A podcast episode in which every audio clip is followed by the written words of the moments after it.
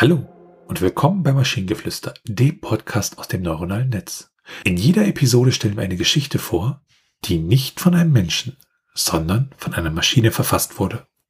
Und damit kommen wir zu unserer heutigen Geschichte, dessen Prompt uns von Tom vorgeschlagen wurde, über Captain Picard und den reparierten Fluxkompensator.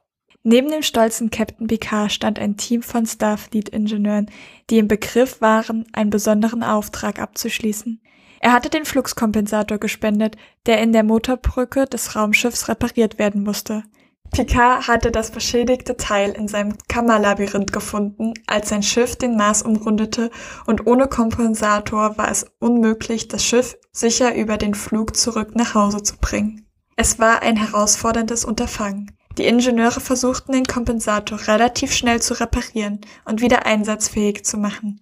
Nach einiger Zeit Dank der Entschlossenheit und Kompetenz des Teams brachte man den Kompensator zu einem extremen Standard der Funktionstüchtigkeit.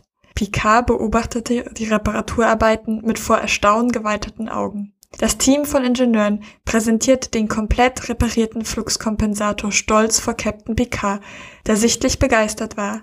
Er bedankte sich herzlich bei dem Team und war überzeugt, dass die Reparatur den Flug sicher machen würde. Die Ingenieure waren stolz auf ihre Arbeit, die sie geleistet hatten, und der Flug ging weiter. Heil gelangte das Raumschiff und seine Besatzung an Bord auf den Weg nach Hause. Ja, definitiv eine großartige Geschichte. Ähm, jetzt nicht unbedingt von der Geschichte her, sondern äh, es sind so ein paar Kleinigkeiten, die mir sehr gefallen haben. Also einmal das Wort Kammerlabyrinth, das fand ich irgendwie ziemlich toll. Und dann äh, fand ich den Satz nach einiger Zeit, dank der Entschlossenheit und Kompetenz des Teams, ne, also das fand ich irgendwie, das war schön, das war irgendwie, ja, hat mir sehr gefallen. Ich liebe, ich liebe den Ausdruck extrem Standard der Funktionstüchtigkeit. Was soll mir das sagen? Wie geht's dir heute? Ich befinde mich auf einem Extremstandard der Funktionstüchtigkeit. ich glaube, das wird meine Standardantwort ab jetzt. Aber auch toll, heil gelangte das Raumschiff und seine Besatzung an Bord auf den Weg nach Hause.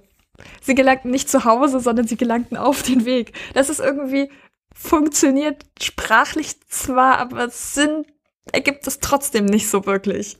Äh, was ich schön fand, war das Bild, was der Satz Picard beobachtete die Reparaturarbeiten mit vor Staunen geweiteten Augen. Also der erfahrene Starfleet-Captain mit seinen äh, 50, 60, 70 Jahren, äh, 80, 90 Jahren, je nachdem, welchen man da nimmt, plus, ne? Und dann steht er daneben, die reparieren irgendwas und er glotzt einfach nur. Ja, nach all den Abenteuern, die er erlebt hat, ist das Reparieren das Ding. Der heiße Scheiß. Und ich bin mir nicht sicher, was eine Motorbrücke eines Raumschiffes ist. Das habe ich noch nicht gehört in dem Kontext. Ich kenne mich in dem Genre leider gar nicht aus, dementsprechend. Naja, wenn man mal äh, Star Trek den letzten Generation nimmt, wo halt Picard auftritt, da gibt es halt eine normale Brücke und es gibt eine Kampfbrücke. So, aber es gibt halt keine Motorbrücke. Und äh, bei Zurück in die Zukunft gibt's auch nicht wirklich eine Motorbrücke. Also da könnte man vielleicht nehmen, vielleicht hat er den, den Motor des DeLoreans in diese Brücke reingebaut und äh, deshalb nennt der das dann, in, also in die Maschine das dann sozusagen Motorbrücke. Aber ich glaube, das hat auch alles nichts miteinander zu tun an der Stelle. Aber an sich äh, stecken hier so ein paar richtig schöne Sachen drin, die, denke ich, den einen oder anderen äh, Management-Ratgeber können und äh, zu einem extremen Standard der Funktionstüchtigkeit beitragen. Können wir diese Folge einfach extremer Standard der Funktionstüchtigkeit nennen, statt Captain Picard und was auch immer?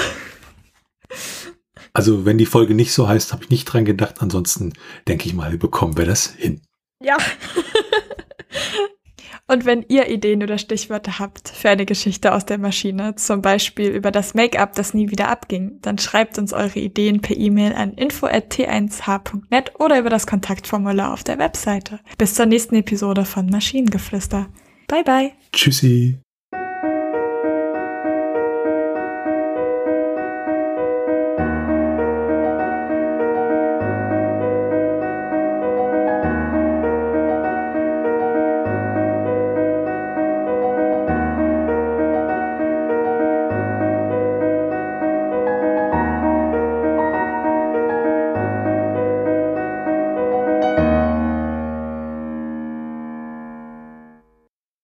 Produktion von Tone Age.